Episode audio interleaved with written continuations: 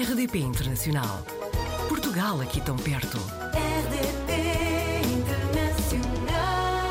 Hoje voamos até Arlington, Massachusetts, onde apanhamos na rede a Ana Cadete Pires, cientista, trabalha em investigação numa empresa farmacêutica e tem um projeto de divulgação de ciência que vamos querer conhecer também melhor neste episódio. Ana, seja muito bem-vinda à RDP Internacional. Olá, bom dia e obrigada pela, pelo convite e pela entrevista. Antes de falarmos sobre a sua experiência, conte-nos há quanto tempo é que saiu de Portugal? Saí de Portugal eh, em 2011. Hoje é, é, foi, foi o primeiro dia até que, que eu cheguei a Madrid, em janeiro de 2011, para começar eh, um estágio. Na altura saí do país ao abrigo do programa Inove Contacto. Uhum. Fui trabalhar para uma pequena biotech uh, que fazia investigação em, em Madrid e desde então tenho feito todo o meu percurso profissional fora de Portugal. Tive um ano e meio em Madrid, Uhum. Uh, quando decidi que para continuar uma carreira na ciência, para progredir na carreira, teria que ir tirar um doutoramento. Então decidi uh, procurar um doutoramento na Europa e estive em Santiago Compostela, estive em Angers, em França, uhum. e estive em Boston uh, pela primeira vez em 2014, durante seis meses, que foi aquela experiência que, que, mudou para sempre a maneira como eu olho para a investigação e que me fez basicamente voltar para a Europa para acabar o doutoramento e conseguir então depois voltar outra vez para os Estados Unidos em, em 2016. Entretanto, encontramos uma publicação sua no Instagram em que fala sobre ser cientista emigrado, não é? Sobre ter um bom salário no estrangeiro e sobre tudo o que isso custa noutros aspectos da vida, não é? Nomeadamente no tempo que passamos longe da família. É um preço demasiado alto a pagar? Foi um preço demasiado alto a pagar na pandemia. Uhum. Eu diria que se não fosse a pandemia eh, era relativamente fácil de ir para, para uma pessoa como eu, ou seja, que, que tomou a decisão de emigrar, não foi uma decisão obrigada, foi uma decisão muito pensada e queria muito trabalhar nos Estados Unidos da América e a decisão de vir para cá foi também relacionada em termos de, de política internacional. Portugal tem excelentes relações com os Estados Unidos da América e, portanto, não havia nada que, que previsse que eu pudesse ficar mais de dois anos sem, sem ir a casa.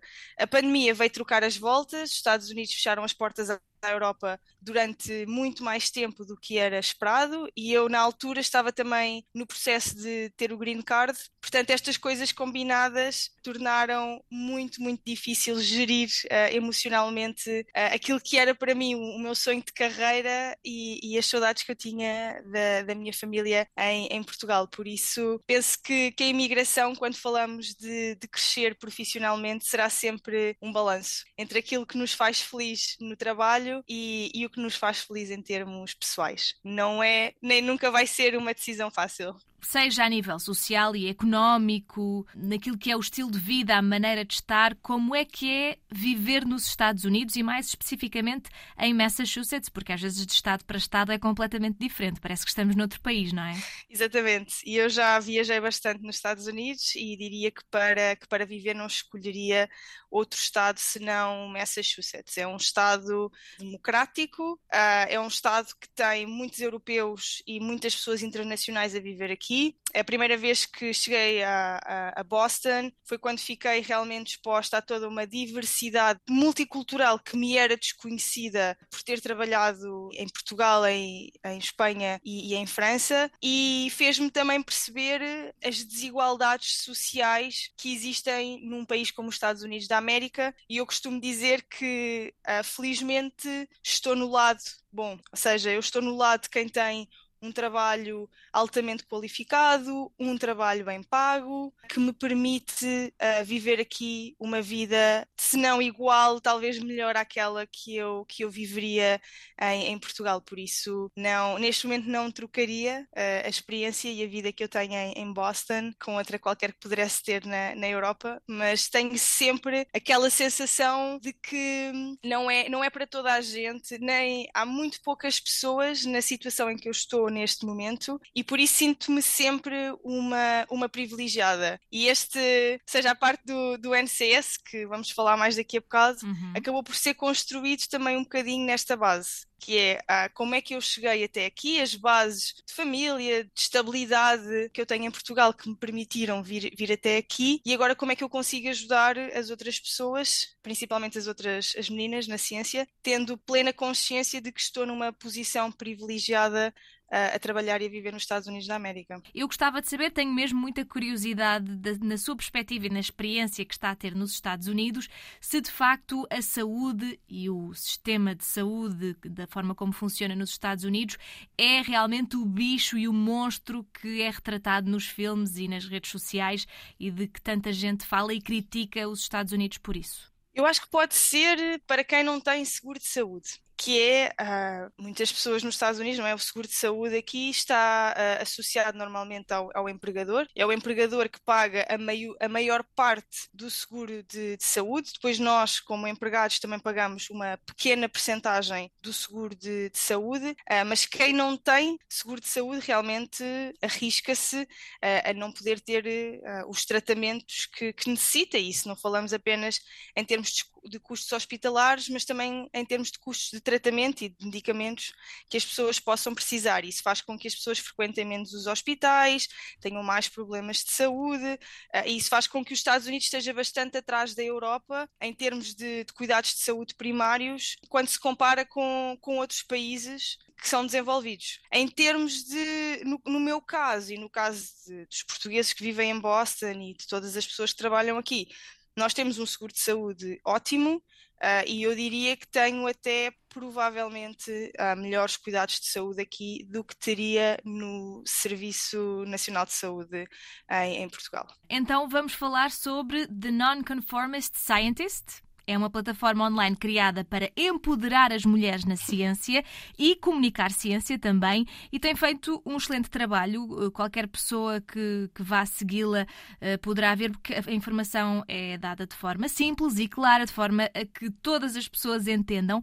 Tem recebido feedback nesse sentido, quer na importância de haver melhor comunicação na ciência, quer no facto de fazer uh, acreditar que todas as meninas e mulheres devem e podem acreditar que podem ter uma carreira na ciência? Uh, o, o, feedback é extraordinário e eu às vezes nem consigo acreditar como é que uma, um perfil de, de Instagram consegue ter a, a visibilidade que, que, o NCS tem, tem neste momento e o impacto que pode ter na vida, na vida das pessoas, tanto em termos de melhorar e aumentar a literacia na saúde, como na parte de motivar e inspirar uh, as cientistas a continuarem uma carreira na ciência. Muitas vezes penso em, em, desistir, em deixar de trabalhar nas redes sociais. O, o, Instagram acaba por ser uma rede social muito ingrata para quem está na parte de carreira e, e, comunicação de ciência. O Instagram não foi desenhado para ser utilizado como uma plataforma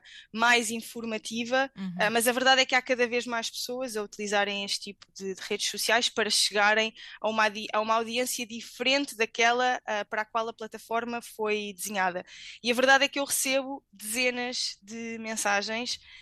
principalmente de raparigas, de cientistas. Tento responder a todas, ah, faço imensas chamadas, às vezes a caminho do trabalho, para tentar fazer uma pequena mentoria, tentar perceber se as consigo ajudar com o currículo, com aplicações de trabalho. Às vezes basta uma mensagem só a, a motivar, a dizer para não desistirem, ah, que um doutoramento é super difícil, que eu também estive muito, muito cansada na altura de defender a tese de doutoramento. Por isso, penso que, que fui capaz de criar uma comunidade comunidade que ainda não existia em, em Portugal uhum. e, e, penso que fazia falta. E isso deixa-me bastante orgulhosa do, do, projeto que tenho vindo a, a construir.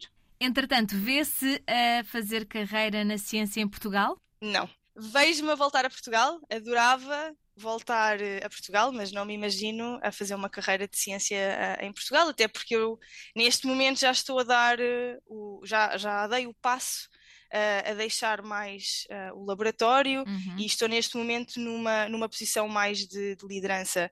E este, esta posição que, eh, que eu aceitei esta, esta mudança de carreira foi também a pensar nos próximos cinco anos, uh, que é talvez uh, esta transição que faremos entre viver nos Estados Unidos e voltar a, Portugal barra Europa, um, mas não será numa posição de, de, cientista de laboratório, por assim dizer. Será numa posição a, a continuar a trabalhar na, na, na, ciência, nomeadamente no desenvolvimento de medicamentos, que é a área que eu sou, que eu tenho mais, mais expertise. Por isso adorava voltar a Portugal, mas não acho que vá, vá trabalhar para, para um laboratório ou para uma empresa portuguesa que não tenha uh, uma, uma visibilidade global ou que não trabalhe em termos globais. E eu acho que é também uma mensagem que eu quero passar a quem, uhum. a quem faz ciência: é que uma carreira na ciência não tem que ser uma carreira parada e não tem que ser uma carreira precária. Há muito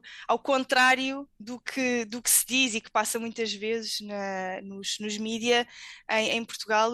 A carreira de, de, ciência tem inúmeras possibilidades de crescimento profissional e é verdade que às vezes essas possibilidades não existem no nosso país e nós somos obrigados, obrigados eu não diria, mas somos convidados, e eu acho que é sempre bom nós termos uma experiência internacional para depois podermos voltar para o nosso país e trazermos valor e todas as coisas que fomos aprendendo no futuro. E quando isso acontecer, penso que temos muito mais hipóteses de crescer profissionalmente em, em Portugal e de ajudar uh, as empresas a irem na direção certa e a serem mais ambiciosas e mais inovadoras na ciência. Muito bem, Ana, muito obrigada por ter estado connosco aqui no Apanhados na Rede e espero que possamos falar então em breve. Até uma próxima. Até uma próxima, obrigada. Portugal ao alcance de um clique. rdp.internacional.rtp.pt RDP Internacional. Portugal aqui tão perto.